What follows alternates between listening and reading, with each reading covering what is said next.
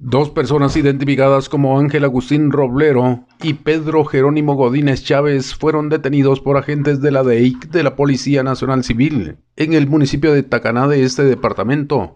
Los detenidos son sindicados de homicidio en el grado de tentativa, instigación a delinquir y coacción, quienes ingresaron a la fuerza a las instalaciones del edificio municipal del referido municipio en el mes de febrero del presente año habiendo destruido puertas, ventanales y equipo de cómputo. Ambos fueron consignados a donde corresponde.